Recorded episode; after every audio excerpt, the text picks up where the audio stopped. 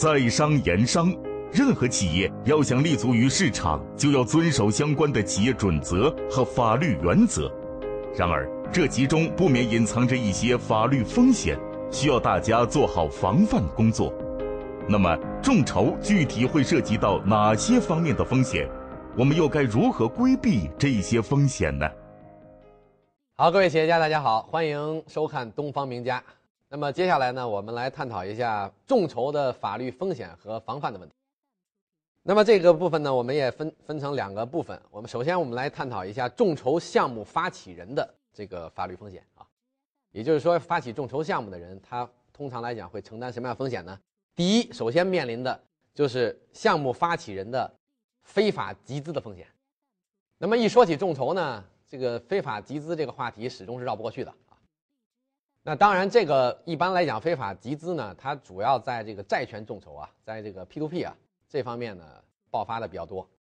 那么在股权众筹这方面呢，实际上呢有非常多的方法可以规避。这里面非常核心的一个问题就是，呃，面向这个非特定人群去进行这个众筹啊。所以大家看到现在呢，其实非常简单。那么互联网的这些股权众筹平台呢？那么所有的人，你首先是要注册成为他的会员。那么一旦你注册成为他的会员呢，那当然作为这个众筹的投资人来讲呢，通常来讲也会要经过这个身份的审核。那这样的话呢，你就不是非特定人群了，你可以说面向自己的会员来发起众筹嘛。那么包括我们也是一样的，那所有人他进入到我们的这个平台，他都是成为我们的会员，我们才向他去发起众筹。那实际上如果是弱关系链的话，就很多，它是非特定人群了，但是基于强关系链呢，大家本来就互相认识嘛，对吧？这个不能叫非特定人群了啊，所以这个环节呢，其实非常简单啊，就是项目发发起人的非法集资风险。那么你去规避很简单，一定要选择，就是首先你的项目要非常靠谱，第二你要选择非常好的这种正规的啊，有一定知名度的这种众筹的平台和机构去进行合作。那同时呢？还有一点就是说，现在我们有很多啊，这个众筹的项目呢，涉及到要签署相应的法律协议。那么当然了，按照呃最合规的标准来做呢，应该是说所有参与众筹的这些投资人呢，啊最好要成立一个啊有限合伙公司。那么作为这个公司再来哎体现在这个整个项目的这个工商注册当中。那现在呢，当然还有很多的操作方法呢。啊，比如说是采取这个股权代持的这种模式。那实际上我们操作的很多的案例呢，其实呢采取的就是股权代持的模式，因为非常简单，因为我们做的很多众筹是基于强关系链的。那基于强关系链的本身大家是有一个啊很好的信任关系的，那甚至说我们之间的这个合作本身就有其他方面的合作，啊大家彼此都是知根知底的，所以它不需要就是说。啊，在非常麻烦的去成立这个有限合伙的企业，那么大家找信得过的人去，哎，推选出几个德高望重的人作为这个股权代持的人就 OK 了，啊，这是我们就是说基于现实的这种操作方法。那么第二个风险呢，就是说项目发起人往往还会面临一个知识产权被侵犯的风险。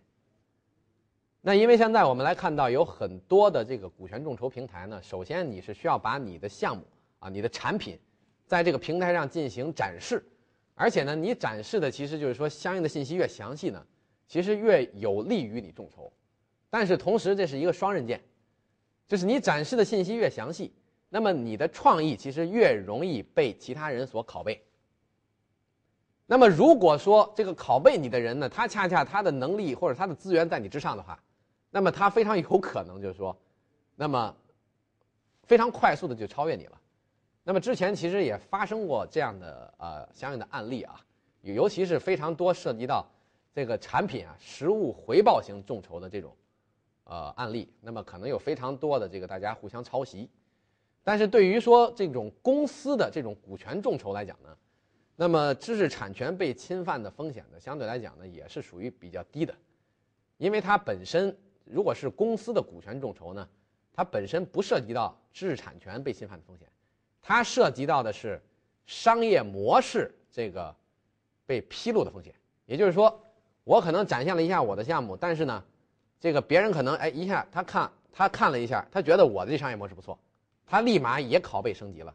但是当然呢，商业模式的这种披露的信息呢，啊，肯定不会非常的详细的。我们给到很多的最终的展示的众筹方案，它并不会去刻意强调这个商业模式的啊独特性，啊，而且刚才就像我讲到，很多的商业模式，它一定是基于说我这个创始人我的关键能力和我的核心资源。那别人即使想拷贝，但是他可能不具备你的能力，或者他也不具备你的资源，他拷贝起来难度也非常高。如果他拷贝你的商业模式非常简单，那本身就证明你的商业模式的壁垒就很弱，你本身你的商业模式就有缺陷，啊，所以这是说我们知识产权被侵犯的这个啊风险。那么第三一点呢，就是说我们整个啊项目失败的风险。那么我想，当然这个众筹项目呢，那么有成功啊，一定也有失败。那么项目失败的风险，如果是实物回报型的这种，呃，其实坦白来讲呢，我并不认为它会有什么风险，无非是说你是相当于验证了一下市场，啊，市场没有人对你的产品去支持而已。那么你可能立刻就是改换别的产品去进行一个啊重新的众筹，或者重新方方案的设计。那么对于说真正这个项目失败的风险呢，比较严重的就在于是，如果是一个股权众筹的。啊，这种项目的失败，那么无非就是说项目失败，也就是说你的可能是你的募集的方案呢，最后没有达到你的预期标准。你原计划募一百万，结果最后发现可能你只募了五十万。那么或者说，当然我们认为这个还不算是项目失败，这个是众筹失败。项目失败是指你众筹来了这批股东，你众筹来这批资金之后。你的项目后续的在运营的过程当中可能失败了，这是有风险的。从这个层面上来讲，它也是把双刃剑。因为原来你拿一个人投资人的钱，你如果失败了，OK，那只是这一个投资人他可能会埋怨你。但是现在如果是一百个众筹的投资人失败了，那呢你的这个失败的效应也是会成倍被放大的。那这里面有可能你就会。得罪很多人，啊，或者很多人，他就对你失去了信任。所以我们讲，那么项目失败的风险如何去规避呢？第一就是我说的，成功众筹的核心，你的商业模式要靠谱，你的运营团队要靠谱。那么应该讲，只要这个两项你都能把握住的话，你的项目呢，在后期运营的这种啊失败的风险。并不会特别大，因为我们所有即使是参与众筹投资这些投资人，其实我们设计的很多方案，大家看到都是股权众筹结合了实物回报形式的众筹。那么即使说他投资失败的话，但是在实物回报的这个环节，实际上他可能已经会得到相应的补偿。那么我们的这些投资人，其实我们可以容忍项目的失败。但是我们不能容忍这个企业的创始人，他去偷奸耍滑，同意吧？如果他付出非常大的努力，最后这个项目没做成，那我相信其实，对于说这些真正要支持这个项目的股权的这种众筹的投资人来讲呢，其实这个并不会构成啊太太大的这种伤害。但是我们现在看到的非常多的众筹项目的失败案例，比如说像众筹的咖啡店，对吧？像最近已经曝光了非常多家了。因为大家一听说众筹啊多好，都去搞众筹，但是实际上就是像我说的，没有没有做好整个这个众筹项目的规划，所以一定是失败的。没有好的模式，也没有专业的运营团队，那你说这样的众筹项目它不失败谁失败呢？它一定失败。我已经看到非常多了，包括我身边的很多老板啊，而且他们众筹的金额往往都比较大，啊，一个人一股可能都是十万甚至二十万，还有五十万起的。啊最后就变成根本没有任何一个人愿意为此承担责任，所以实际上呢，刚才我讲的这几点的风险呢，其实恰恰我们的这种平台模式啊，恰恰都把这几点的风险已经规避掉了。这些风险呢，它都是面向我觉得就是这种单纯的互联网的这种面向弱关系链众筹的这些风险，对吧？所以这是我们讲项目呃。众筹项目发起人的法律风险。其实你规避这个法律风险的，我认为最好的手段就是你一定要把你的项目做成，啊，这样即使有风险，大家也可以容忍。作为投资者，在做出投资决策之后，都想有个好的收益。然而，市场的不可控因素影响着投资者的收益，总会伴随着风险。如何使风险降到最低？对于这个新生事物，我们还需要了解哪些法律规范？请关注接下来的讲解。我们再来看一下众筹投资者的法律风险啊。那么，众筹投资者的法律风险，第一呢，首先就是说投资者法律地位的风险。这个法律地位的风险是什么意思呢？刚才我其实也讲到，有很多我们参与众筹投资的项目，那么有可能你是作为这个隐名股东的，或者你是作为你的协议被别人代持的啊，你或者你是代持股东，啊，那么这样的话呢，有很多人啊，尤其是一些这个呃，有很多人在后续的这个。项目进展当中呢，有可能会出现相应的法律纠纷，比如说你要退股，对吧？你觉得这个项目你不想参与了，你想退出了，或者后续呢，啊，这个有其他的资金进入，那么这个里面的股东的关系，这个有可能会出现问题，但是就像我们讲的，还是大家首先这批众筹的这个人呢，我们首先是统一思想、统一价值观的人，这样的话，相应的来讲，这个法律地位的风险呢。不会太高。第二，领头人欺诈的风险。这个领头人欺诈的风险，其实也是只是会存在于这种基于弱关系链的众筹平台上。也就是说，我发反我反正我基于互联网，我发布一个项目，对吧？那么我可能把这个项目描绘的很好，但是最终这个项目根本不会达到实际的结果，或者我就像原来的麦道夫的这个案子一样的圈钱的模式嘛。对吧？这个本身就是领头领头的人欺诈，领头人欺诈。当然，这里面领头人欺诈最有可能的是跟项目的发起人，其实两个人一起合伙，这是最有可能的风险。那么，我们怎么去判断这个领头人他是不是欺诈？很简单，我们所有的众筹项目，大家看啊。我们做的这本众筹的风口的这本书啊，大家知道这本书是我们团队写的，对吧？我也是主创人员之一，但是我们加入到那个微信群，我们自己每一个人也都出一万元，也就是说，所有在这个群里面，大家是一视同仁的，这才是众筹精神的体现，不是说这个项目是我做的，我就我就要做庄，对吧？那么，对于说后续我们参加的很多的股权众筹的项目也是一样的，别人什么条件，只要是同时发布的，我们都是按相应的同等条件进入的。除非说这个项目本身呢，哎，他可能前期刚启动，他就邀请我加入作为他的股东，那么后续他再去开展众筹的话呢，那显然我因为我加入的时间更早，所以我相当于是用。更低的价格去进入到这个项目，那么这个并不存在相应的欺诈。如果是说我很早进入这个项目，然后我拉着我的朋友，我说这个项目我还没参与，对吧？你先来参与，我也跟你一起参与，这个算，这个相应的我我认为他是算领领头人的欺诈。那么第三个风险呢，其实也是大家呢现在啊很多众筹投资者主要考虑的风险。就叫投资流动性的风险，因为我们知道，众筹投资呢，它其实也是算股权投资里的范畴，而且众筹投资，通常我们投资的这个阶段都是在这个项目的种子期或者是天使期。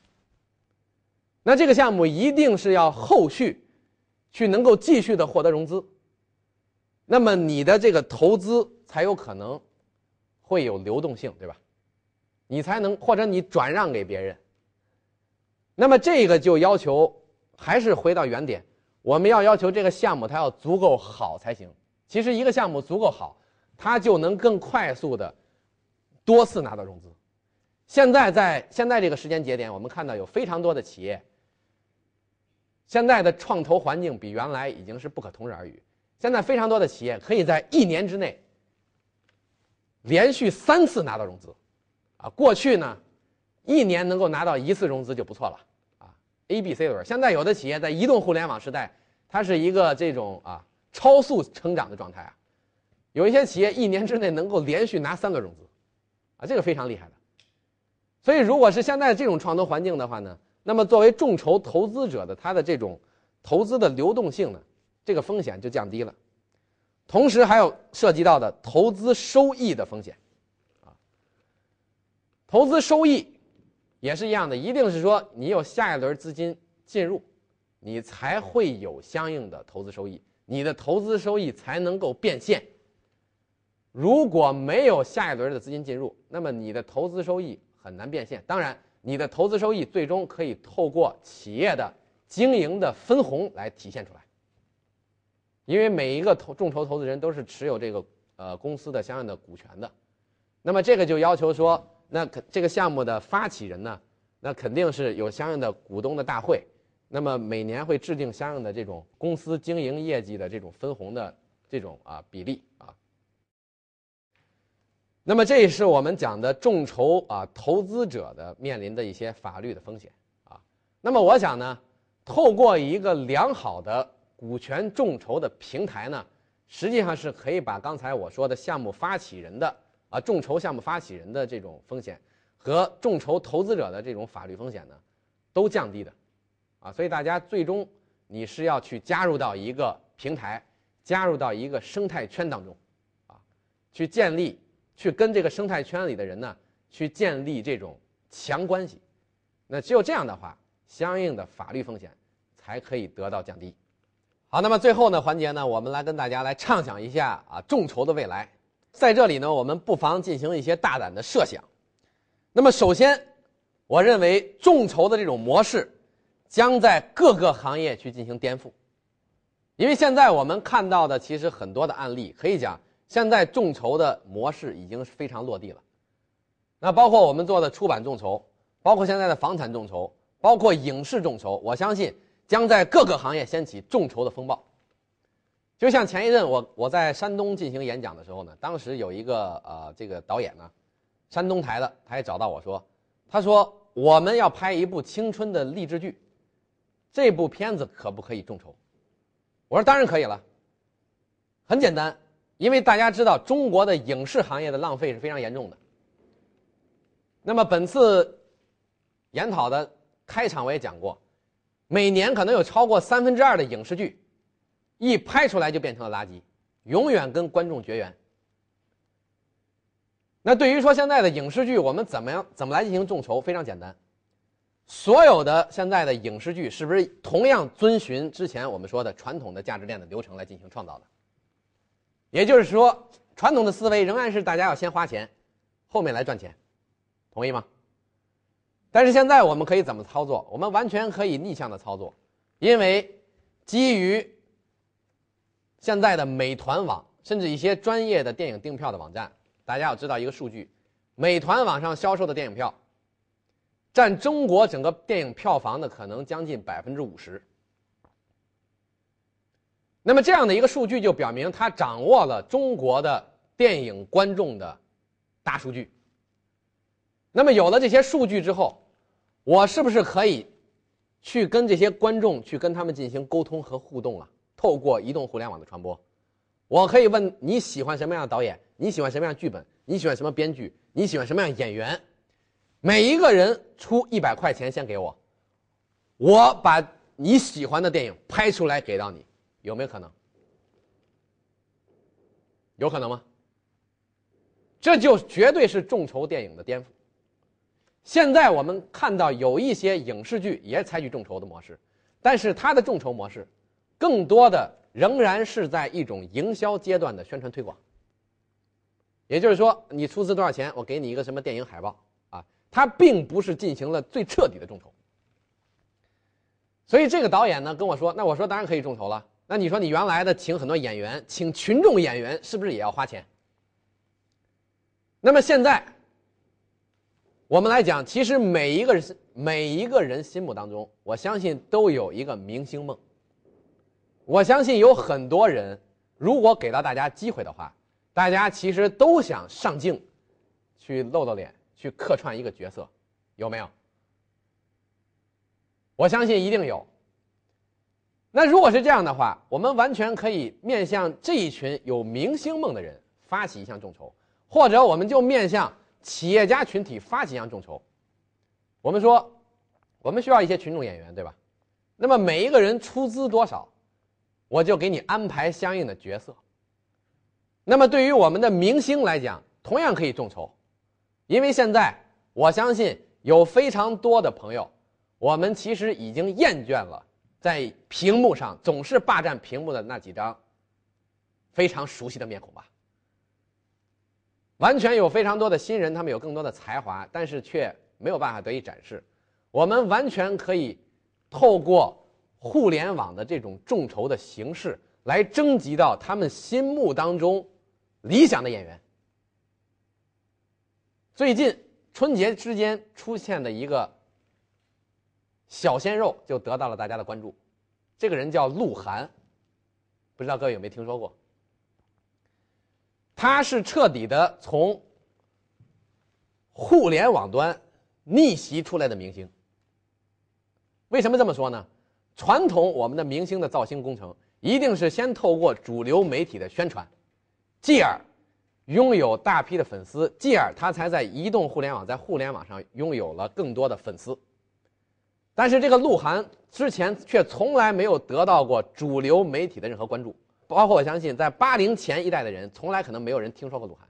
我也是最近这两天才听说过，但是他居然创造一项记录，他在微博上的这个。他的一条发言，据说被转发，创造了吉尼斯世界纪录。那也就是说，像这样的，可以讲是草根的明星，但是现在他拥有的曝光度绝对超越了这些一线的明星。那么未来会有更多的人会通过移动互联网的逆袭，他们变成自媒体的明星。那么所有的这些明星，其实恰恰可以通过众筹的形式被打造出来。所以我们讲，整个的电影行业是完全可以实现彻底的众筹的，也就是把它传统的价值链仍然是基于传统的价值链去进行一个改造。所以这个导演听完之后，他非常兴奋，他说：“刘老刘伟老师，你的这个想法太好了，我该怎么回报你？”我说：“很简单，你到时候给我留一个角色就好了。”也就是说，我们来看每一个人，其实我们都有啊这种明星的梦想。无独有偶，那么最近我刚刚看到几个众筹的啊，这个影视剧的理念，跟我刚才提出的这个理念呢不谋而合，啊，都是哎，你可以通过赞助一部分的费用呢，哎，成为他的一个群众演员，所以这样的话，我们有理由相信，那么众筹的模式将在各个行业去进行更大的颠覆，我们也将在各个行业去进行这种众筹的尝试。那么我说到，随着这个生态圈的建立，只要是生态圈足够大，我们可以在这个生态圈上去颠覆所有的行业。我们第二个畅想，我们来讲一下，众筹平台，它将变成股票交易所，所以说它众筹平台将完全可能取代之前的。我们讲的纳斯达克，啊，纽交所，港交所。为什么这么说呢？我们来看，其实我们开场的时候说到，第一个股票交易所是怎么建立出来的？第一个股票交易所，恰恰就是透过了众筹的理念，最后演化出来的股票交易所。那么我们讲，现在在移动的互联网时代，其实恰恰是人性回归本质、商业回归本质的年代。恰恰在移动互联网的时代，我们又可以让众筹的这种平台本身就进化成为股票交易所，同意吗？大家可能对于股票交易所的职能啊的认知呢，不是非常的清晰。但是我们讲，现在股权众筹。已经可以取代天使投资这个投资的环节了。那么有没有可能去取代更大规模的投资呢？我相信一定有可能。只要这样的一个平台的生态足够大，举个非常简单的例子，其实这些它不是可能不可能的事情了，它是一定可能的事情。举个简单的例子，假设一个生态型的公司，我拥有超过十万家企业家的会员，十万企业家的会员。那么假设说有一家企业，它需要说我想融资一千万，大家觉得在这样的生态平台当中有没有难度？十万个企业老板，有一个老板说：“我现在想融资一千万。”我相信没有任何难度。一个亿也没有任何难度，甚至十个亿都没有难度，因为很简单，如果有十万名企业家老板，十个亿，每一个人出资多少钱？一万块就够了。那就算只有百分之十的人响应的话。每一个人出资十万元就够了。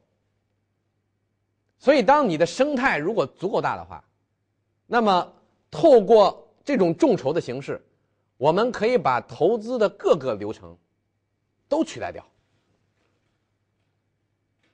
那么最后，实际上这个众筹平台就完全可以变成一个股票的交易市场。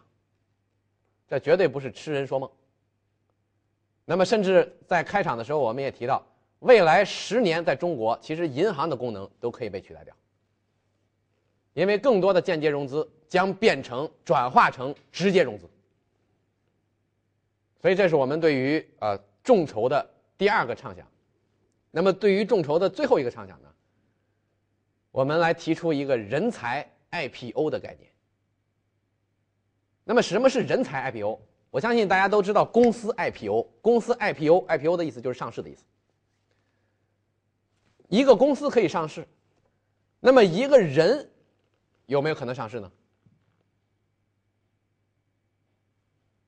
一个公司有价值，一个人有没有价值呢？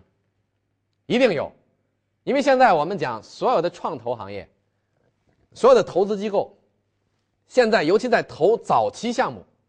他实际上投的并不是这个项目，他投的是这家企业的创始人。这也就意味着，其实最有价值的，永远是我们人本身。那所以在未来，极有可能出现人才 IPO 的现象。什么是人才 IPO 呢？